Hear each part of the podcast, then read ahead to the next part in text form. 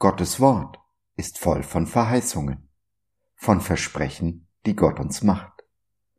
In loser Reihenfolge möchte ich sie mit dir durchgehen. Denn nur wenn wir wissen, was Gott uns versprochen hat, können wir unser Geschenk auch auspacken.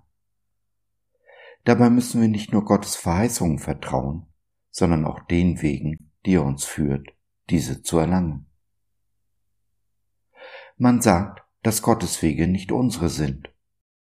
Dies sollte uns aber nicht daran hindern, seine Wege zu den unseren zu machen.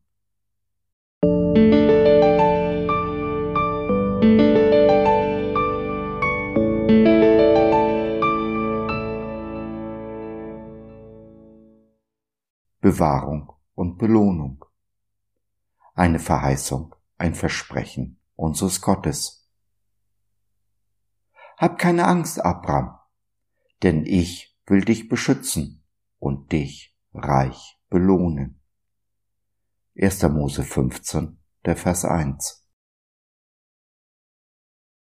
Wir, die Kinder Gottes, haben laut Paulus Abraham zum Vater. Er ist der Vater unseres Glaubens. Und Abraham wurde gesegnet, damit er zum Segen wird. Deshalb gilt der Segen, der Abraham zugesprochen wurde, auch uns, seinen Kindern. Teil des Segens ist die Bewahrung, der Schutz unseres Gottes. Ein anderer Teil ist die Belohnung, die auf uns wartet. Die Belohnung für all das, was wir hier durchgemacht haben, für all die Liebe, die wir gezeigt haben. Jesus fordert uns auf, die Kosten zu überschlagen, damit nicht, wenn das Werk erst halb fertig ist, uns die Mittel ausgehen. Zu einem Kostenüberschlag gehört aber nicht nur, die nötigen Ausgaben und Aufwendungen zu bedenken, sondern auch, nicht weniger wichtig, die zu erwartenden Einnahmen zu berücksichtigen, mit denen ich die Kosten decken kann. Und am Ende unter dem Strich ein Gewinn steht. Und um diesen Gewinn geht es unserem Gott. Nicht nur für Abraham, sondern für jeden einzelnen Menschen hier auf dieser großen, weiten und schönen Welt. Es geht darum, am Ende des Lebens eine Gewinn- und Verlustrechnung aufzumachen, bei der unter dem Strich ein massiver Gewinn steht. Nicht um unser Selbstwillen, nein, wahrlich nicht. Wie Abraham werden wir gesegnet damit wir zum Segen werden. Zum Segen für die, die wir lieben, für unseren Nächsten, für unseren Feind.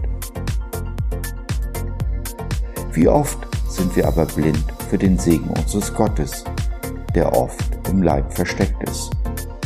Sozusagen ein Schatz, der in der Dunkelheit verborgen ist. Denn Erfolg lehrt uns rein gar nichts. Er fühlt sich einfach nur gut an.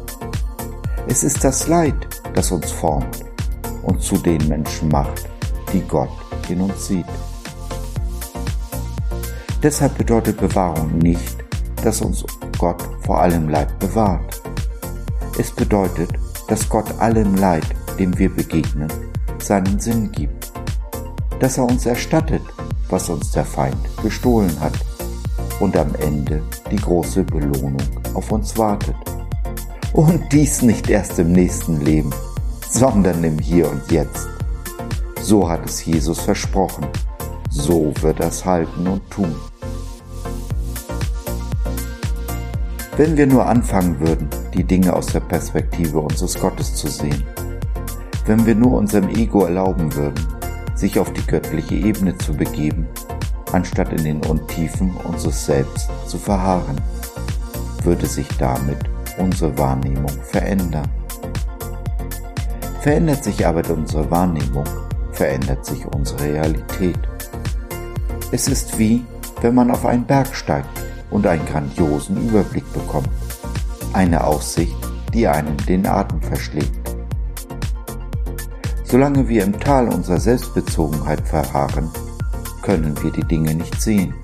Wir nehmen sie nicht wahr, obwohl sie real existent sind. Diese eingeschränkte Sicht, dieses Nicht-Wahrnehmen, führt aber über kurz oder lang zur Hoffnungslosigkeit und damit zum Verlust unseres Glaubens. Und ja, auch zum Verlust unseres Lebens. Eines Lebens, wie Jesus es sich für uns gedacht hat, welches er uns in Johannes 10,10 10 felsenfest versprochen hat. Dass wir dieses Leben in Fülle, zur vollen Genüge, ein Leben in Überfluss und Erfüllung ergreifen, kurz unser Glück finden, ist mein Gebet für dich und mich.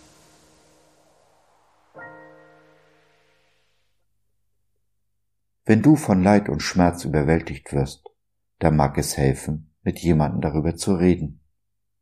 Nimm doch Kontakt mit uns auf oder nutze unser Info- und Seelsorgetelefon. Wir hören dir zu, beten für dich und mit dir und gehen die zweite Meile mit dir. www.gott.biz Glaube von seiner besten Seite.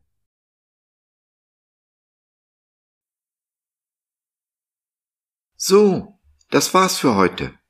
Danke für deine Zeit.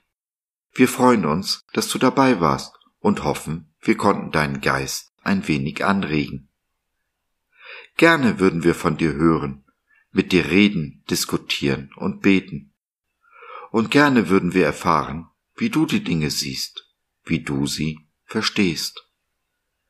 Besuche uns doch im Web, wir freuen uns schon sehr auf dich. www gott.biz. Bis dahin alles Liebe, dein Josef.